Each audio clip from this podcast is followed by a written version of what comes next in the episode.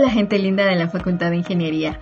Gracias por acompañarnos en un episodio más de nuestro canal de podcast de la Franja Radial Educativa y Cultural de la FIUSAC y también a usted, amable audiencia del 92.1 de Radio Universidad. Quiero hacer extensivo el saludo de parte de la ingeniera Anabela Córdoba, decana de nuestra unidad académica, quien agradece la sintonía que usted tiene hacia nuestros canales de comunicación. Bienvenidos y bienvenidas a nuestro programa Ingeniería del siglo XXI. Compartimos con ustedes la agenda de notas para esta semana. Queremos comentarles que la Universidad Internacional de La Rioja UNIR, la Facultad de Ingeniería y la Escuela de Posgrados de esta unidad académica hacen la convocatoria para el doctorado en Ciencias de la Computación dirigido a profesores titulares de la Facultad de Ingeniería y se otorgarán becas del 80%. Este es un doctorado totalmente online impartido por la Universidad Internacional de La Rioja, UNIR, de España y avalado por nuestra unidad académica. Se debe aprobar el proceso de admisión en España y cumplir con los requisitos en Guatemala. Inició el programa octubre del 2020 y los interesados pues deben llenar el formulario que ya está colgado en los diferentes portales de la página y también las redes sociales de nuestra unidad académica y bueno, esto antes del 30 de junio.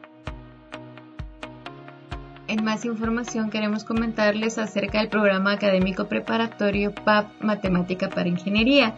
Este es un programa que permite nivelar tus conocimientos de matemática para ingresar a la Facultad de Ingeniería, teniendo la ventaja de que al aprobar el curso se dará el ingreso a la facultad sin necesidad de aplicar a la prueba específica de matemática el plan diario únicamente de lunes a viernes durante 18 semanas inicia el 20 de julio y la fecha de inscripción se estará realizando del 1 al 10 de julio en modalidad virtual. El costo es de 350 quetzales. Si deseas más información, recuerda ingresar a www.usac.edu.gt diagonal PAP diagonal ingeniería y ahí pues podrás generar tu boleta de pago, también la inscripción y asignación de la sección. En esto lo puedes hacer en primeringreso.ingeniería.usac.edu.gt diagonal PAP, diagonal asignación sección PAP. Los requisitos, número de orientación vocacional y también estar graduado de nivel medio. La inscripción del 1 al 10 de julio, modalidad virtual y pues será un curso de 18 semanas. Bien, y con esta nota concluimos nuestra agenda de noticias aquí en nuestro programa Ingeniería del siglo XXI. Muy bien, gente linda, pues en nuestro episodio de hoy quiero comentarles que nos acompaña el ingeniero Julio Luna, director del Centro de Estudios Superiores de Energía y Minas, CESEM. Bienvenido, es un gusto que nos acompañe. Muchas gracias por la invitación. Bueno, la labor del CESEM eh, es eh, principalmente eh, la capacitación, la investigación y el servicio eh, en los campos de ciencias de la Tierra. De hecho, el nombre CESEM se ha quedado en algunas ocasiones ya bastante corto para, para todas las actividades que realizamos. El CESEM ya tiene más de 30 años de, de haber sido creado fue creado, digamos, eh, fue creado principalmente para, para el tema de la investigación de recursos naturales, pero eh, con el paso de los años nosotros hemos estado incursionando en otros temas eh, relacionados con ciencias de la tierra, con los temas, con temas ambientales y también con temas de gestión de desastres. Entonces, eh, ahorita podríamos decir que el CESEM cubre dentro de la Facultad de Ingeniería eh, todo lo que es el área de ciencias de la tierra y recursos naturales. Nosotros somos un, un centro, no administramos una carrera propiamente, sino que realizamos capacitaciones a nivel de posgrado principalmente y y hacemos investigación en, los campos que nos corresponde. Muy bien, ingeniero. Podríamos hablar acerca de esas actividades que usted mencionó que se realizan dentro de, este centro de estudios superiores. Muy bien. Vea, nosotros a lo largo de, los años pues hemos desarrollado eh, varios temas. Eh, por ejemplo, el tema de gestión de desastres. Seguimos, hacemos investigación por ejemplo, en sismología, en prevención de inundaciones, deslizamientos y también en el campo de la vulcanología, ya que eh, dentro del centro eh, tenemos eh, profesionales especializados en el área de geología. Entonces nosotros durante el año eh, realizamos eh, capacitaciones e investigación en, los campos de ciencias de la Tierra. Ah, y como digo, también eh, en áreas muy específicas de, del conocimiento de los recursos naturales. obviamente, tomando en cuenta el, medio ambiente. y entonces, dentro de eso, en los últimos tiempos hemos estado tocando el tema también de aguas subterráneas eh, porque la consideramos también como un, como un georrecurso. Y eh, estamos ahora trabajando eh, con una maestría en el área de gestión de recursos hidrogeológicos y también realizando investigaciones en ese campo. Eh, bueno, este año, pues como todos sabemos, ha sido un año muy, muy particular, este, ya que en el mes de marzo eh, toda nuestra planificación tuvo que ser eh, modificada de alguna manera o, o acomodada a la, a la situación del, del COVID, del coronavirus. Entonces, eh, estamos, hemos tratado de ir acoplándonos a esta, a esta nueva forma de trabajo y entonces estamos planteando eh, formas de capacitación, eh, y también tratando de que nuestras investigaciones no se atrasen mucho, entonces en lo posible tratamos de ir avanzando en cada uno de los temas. Muchas gracias por su participación, ingeniero. Quisiera que nos ampliara información acerca del diplomado en gestión de riesgos y atención de emergencias en el contexto, pues propiamente de lo que acaba de mencionar del COVID-19. Pues sí, eh, fíjese que este, este proyecto eh, nosotros es un, es un diplomado, un diplomado que inicialmente eh, estábamos considerando desarrollarlo en 10 meses. O sea, ahí vamos a tener eh, trabajo desde el mes de febrero hasta el mes de noviembre. Eh, de hecho, eh, solamente pudimos hacer una reunión en el mes de febrero porque ya a partir del mes de marzo, pues entonces ya cambió nuestra, nuestra situación.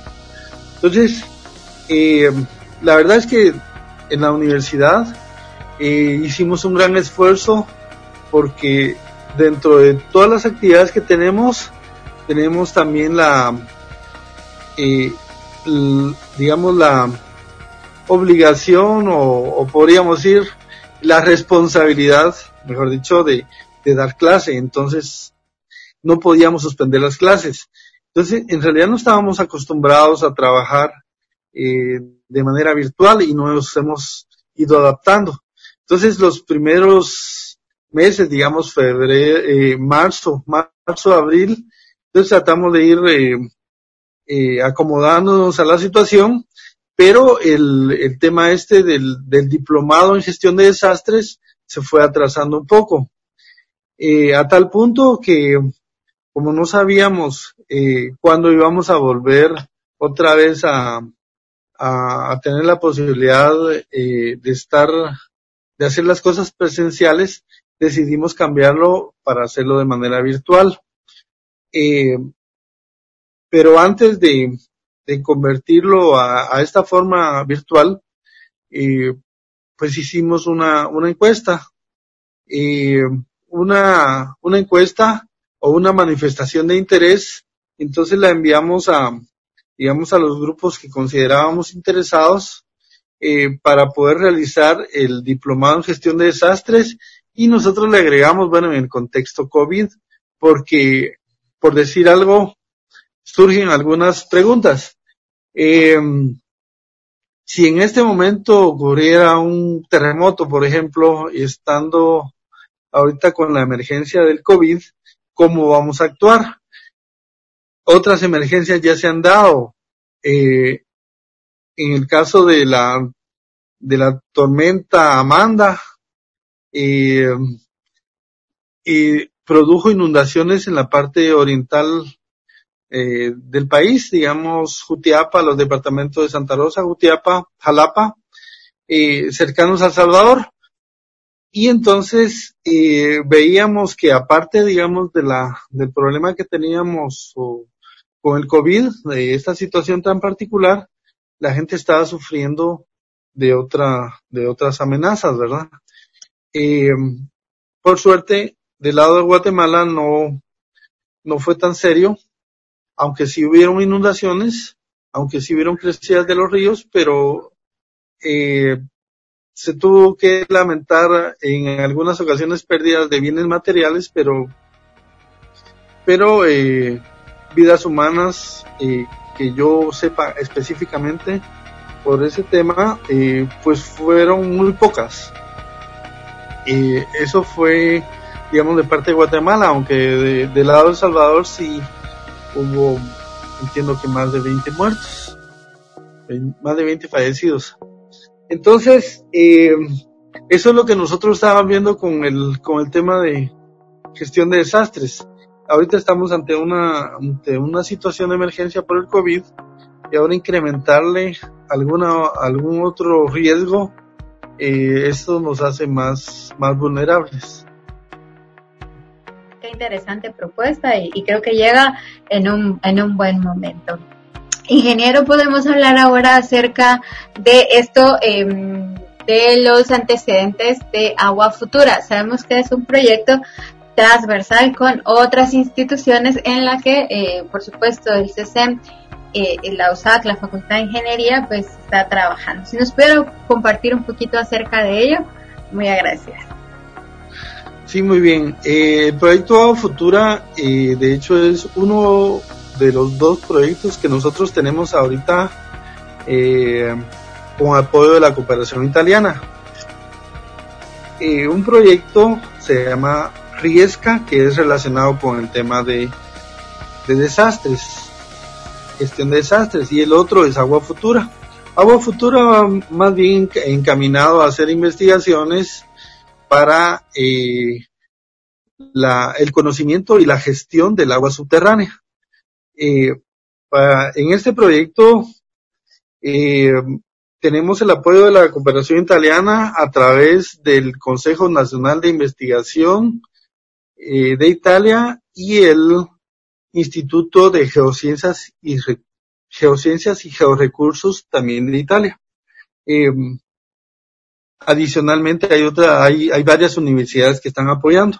Entonces, eh, este es un proyecto bastante grande que eh, estamos trabajando eh, en Centroamérica, El Salvador y Guatemala. Este proyecto incluye no solamente, como decía, el área puramente técnica, que sería la investigación de las aguas subterráneas, sino también la gestión, o sea, eh, incluso en el, en El Salvador se está dictando una, una maestría en psicología clínica de la comunidad, entiendo, y también una maestría en gestión de recursos hidrogeológicos. En Guatemala estamos con la maestría en gestión de recursos hidrogeológicos y también la Escuela de Psicología eh, realizó un diplomado en psicología clínica de la comunidad. Entonces la, la idea es que vamos a conocer el recurso, vamos a ver cuál es la vulnerabilidad del recurso y vamos a hacer planes de gestión eh, para el aprovechamiento adecuado de las aguas subterráneas. Eh, en este momento, eh, debido a la, a la situación del, del, del COVID, eh, estamos desarrollando eh, los, los cursos de la maestría de forma virtual. Y ahorita estamos eh, prácticamente en el quinto trimestre de la maestría, eh, la cual está planificada para, para seis trimestres. Y entonces, a final de, de noviembre vamos a tener ya eh, la primera cohorte, el primer grupo de estudiantes que, que cierran en la maestría de gestión de recursos hidrogeológicos.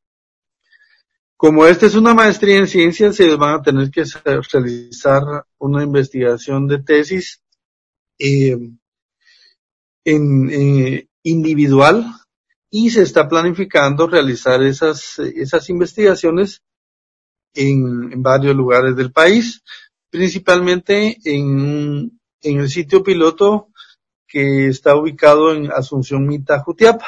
Por eso es que nosotros tenemos bastante relación, digamos, con el área de, de Jutiapa, Jalapa, eh, como hablaba, de, que, que, es fronterizo con El Salvador, eh, porque es un área muy interesante y queríamos desarrollar ahí varias, varias investigaciones para ver cuál es la vulnerabilidad principalmente del, del recurso, del recurso hídrico.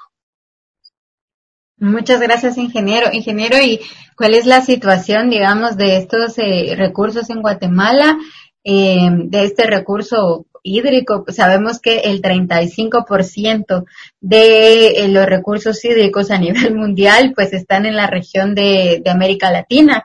Entonces, ¿cuál es como esa, a ver, esa eh, situación de estos recursos actualmente? Si usted pudiera ampliarnos un poquito acerca de ello. Sí, bien. Eh, en el caso del recurso hídrico, nosotros podríamos decir, bueno, tenemos eh, aguas superficiales y aguas subterráneas. El, la situación con las aguas superficiales, que por cierto existe en la Facultad de Ingeniería, la Escuela Regional de Ingeniería Sanitaria, eh, entonces, eh, ellos se dedican principalmente al estudio de las, de las aguas subterráneas y vemos que es un recurso que ya lo hemos degradado bastante. O sea, en Guatemala no se puede hablar eh, de, digamos, de que exista algún río que no tenga algún tipo de contaminación. Lamentablemente las aguas superficiales eh, están expuestas a la contaminación eh, antrópica bastante fuerte. Bueno, entonces, ¿qué es lo que sucede? contaminamos el agua superficial, entonces decimos vamos a empezar a utilizar el agua subterránea y empezamos a perforar pozos. Pero también el, el, el recurso hidrogeológico, las aguas subterráneas también eh, son bastante vulnerables, porque eh, puede haber una sobreexplotación, puede haber también algunos otros factores que pueden eh, provocar una contaminación. Por ejemplo, un basurero mal ubicado que produce lixiviados y estos llegan hasta el, hasta las aguas subterráneas y luego eh, por otro lado hay hay una comunidad o algunas personas que necesitan agua perforan un pozo y entonces la calidad de esas aguas subterráneas pues ya no ya no se puede garantizar. Adicionalmente, las aguas subterráneas podrían sufrir algún tipo de, de alteración o contaminación eh, debido a, las rocas, digamos, a los, a los materiales en donde está almacenado. Por ejemplo, eh, en algunos lugares existen algunas rocas que tienen algunos elementos como, que podríamos decir, arsénico o algunos otros que podrían de alguna manera alterar la, la composición de las aguas subterráneas, entonces eh, ya no serían aconsejables para su uso. Entonces nosotros, desde el punto de vista técnica, eh, técnico, este, pensamos hacer esa evaluación, pensamos ver cuáles son las zonas de recarga, cuál es la calidad de las aguas subterráneas, y adicionalmente hacer evaluaciones de digamos, cuál sería la cantidad de agua que podría extraerse de, un pozo o de, una determinada región. Y principalmente determinar cuáles son las zonas de recarga para así eh, trabajar en la conservación. Porque resulta que, eh, por decir algo, eh, una urbanización eh, la van a ubicar en algún lugar, en algún bosque o un, algún lugar eh, donde originalmente había muchos árboles, que posiblemente sea una zona de recarga de algunos acuíferos, entonces se llega, se pavimenta, se hace toda una alteración y eso eh, reduce la, eh, la cantidad de infiltración y, y por ende pues la, los acuíferos van a, van a salir alterados, van a ser alterados. Y adicionalmente, lo que mencionaba, eh, un, un depósito de basura mal ubicado o alguna fuga que pueda haber eh, de algún en alguna gasolinera o cualquier cosa que, se esté haciendo en la superficie que por alguna causa podría llegar eh, hasta los hasta las aguas subterráneas, entonces las podría alterar. Eso sería, digamos, una investigación desde el punto de vista técnico. Y, pero como, le digo, este, este programa está orientado también hacia el tema de la gestión, o sea, eh, cuánta gente eh, necesita de este recurso y si en verdad eh, es factible la utilización de, de, las aguas subterráneas en algunos lugares. Muchas gracias, ingeniero, por su amplia respuesta. Quisiera que nos hablara ahora acerca de las diferentes actividades que se realizan en el proyecto Agua Futura. Un proyecto que incluye capacitación, investigación y, servicio o extensión. Eh, la capacitación por medio del, de la maestría, la investigación por medio de las tesis que tienen que elaborar los estudiantes, pero también eh, se busca una interacción con las comunidades. Eh, de alguna manera ir eh, haciendo algo que se le ha llamado educación continua, o sea, llegar a una comunidad,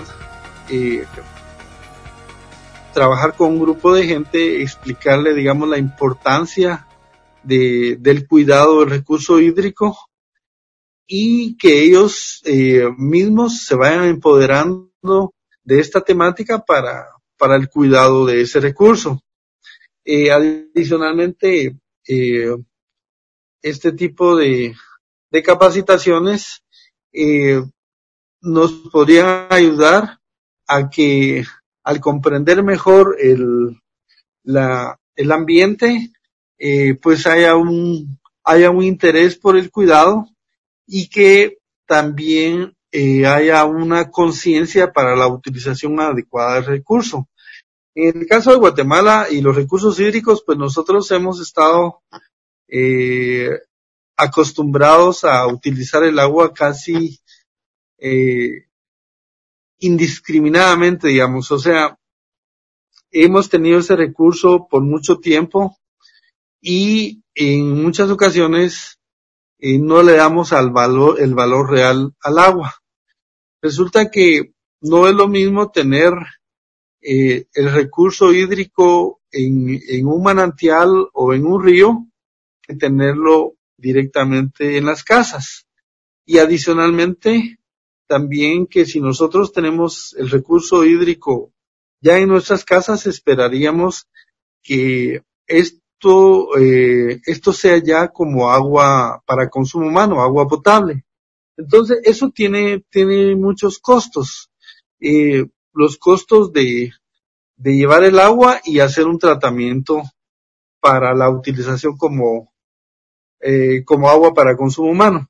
Entonces nosotros sí debemos de ser muy cuidadosos en esto porque no podemos estar gastando agua indiscriminadamente, por ejemplo, si es agua que ya ha sido clorada eh, o ha sido tratada de alguna manera, utilizarla para, para lavado de, vehículos o cualquier otra o cualquier otro uso. Eh, tenemos que ser muy conscientes de lo que cuesta llevar ese recurso a las casas y lo, lo indispensable que es para, para la salud humana. Por ejemplo, en esta época del, del COVID, eh, uno de los de las eh, recomendaciones principales es, es el, el saneamiento, ¿verdad? Y entonces el agua juega un papel muy importante. Entonces tenemos que cuidar ese recurso porque esto eh, va a repercutir en, en, una buena salud y en que esta eh, que este problema que tenemos con, con el coronavirus no siga avanzando. Entonces, eh, dentro de todo, pues eh, dar algún tipo de capacitación y orientación para la utilización adecuada de recursos. Muchas gracias, ingeniero, por su participación y darnos una mirada mucho más amplia en cuanto a la sostenibilidad, medio ambiente y, por supuesto, los recursos hídricos. Creo que ha hecho una buena conexión entre la parte técnica y también el impacto social que tienen este tipo de proyectos podríamos hacer ya la conclusión de este programa ya que estamos pues llegando a esta fase final en donde pues tratamos de hacer una conclusión acerca de lo que hemos venido desarrollando durante la entrevista. Bueno, eh, sí, hemos estado pues eh, trabajando en la capacitación a nivel eh, de posgrado en el año 2019 y en el 2020. Entonces, en este momento podríamos decir que ya tenemos un grupo de, de profesionales eh, con una muy buena formación y, con buenos conocimientos y conciencia, digamos, del, de la importancia del agua y del, del cuidado del medio ambiente. Eh, nosotros esperaríamos ir avanzando para que las investigaciones que se realicen, y como yo decía, muchas están concentradas en el sitio piloto que tenemos actualmente en, en Asunción Mita, Jutiapa.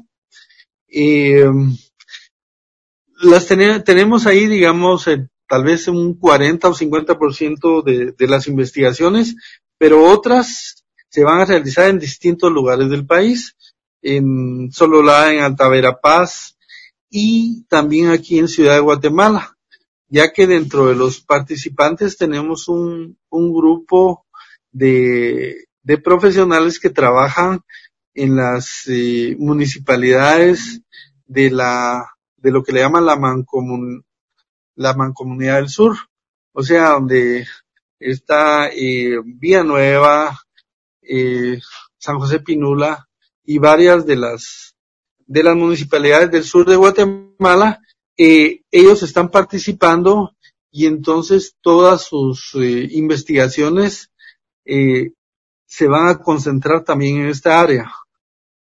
Entonces, como le digo, la, la idea es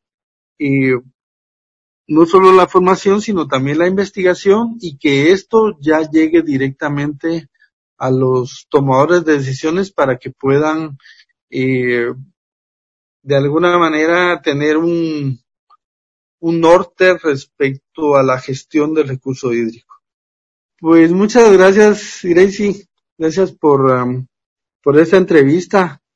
Eh, qué bueno que, que ustedes estén trabajando. Tenemos que irnos adaptando a, a todo. Eh, eh, así como comentaba al principio, nos ha costado un poco dar clase de forma virtual eh, a los estudiantes de pregrado, a los estudiantes de posgrado y quizá una cosa que sí estamos lamentando en este momento es no poder eh, salir a hacer eh, giras de campo o muestreos en algunos lugares donde estamos realizando las investigaciones. Esto eh, sí nos ha afectado grandemente porque en la época seca no, no pudimos aprovechar el, ese periodo y ahora ya estamos en la época de lluvia y posiblemente eh, muchas de, de las muchas que deberíamos de haber sacado en los primeros meses del año las vamos a tener que hacer a finales de 2020 o principio de 2021, pero siempre estamos tratando de, de ir eh, solucionando los problemas para poder para poder este, ir cumpliendo con los tiempos. Y muchas gracias por todo y espero que nos podamos volver a ver pronto. Saludos al canal de podcast y a la Radio Universidad y a todos los radioescuchas. Hasta luego. Esta ha sido la participación del ingeniero Julio Luna, director del Centro de Estudios Superiores de Energía y Minas, con el tema Agua Futura. A ustedes muchísimas gracias por habernos acompañado durante este episodio y les hacemos la cordial invitación para que nos vuelvan a escuchar en un episodio próximo. Gracias amable audiencia del 92.1 de Radio Universidad por estar siempre pendiente de esta franja educativa radial y cultural de nuestra unidad académica, la Facultad de Ingeniería. Nos seguimos escuchando a través de nuestro canal de podcast y por supuesto de Radio Universidad. Les saludo Gracie Calderón. Hasta la próxima.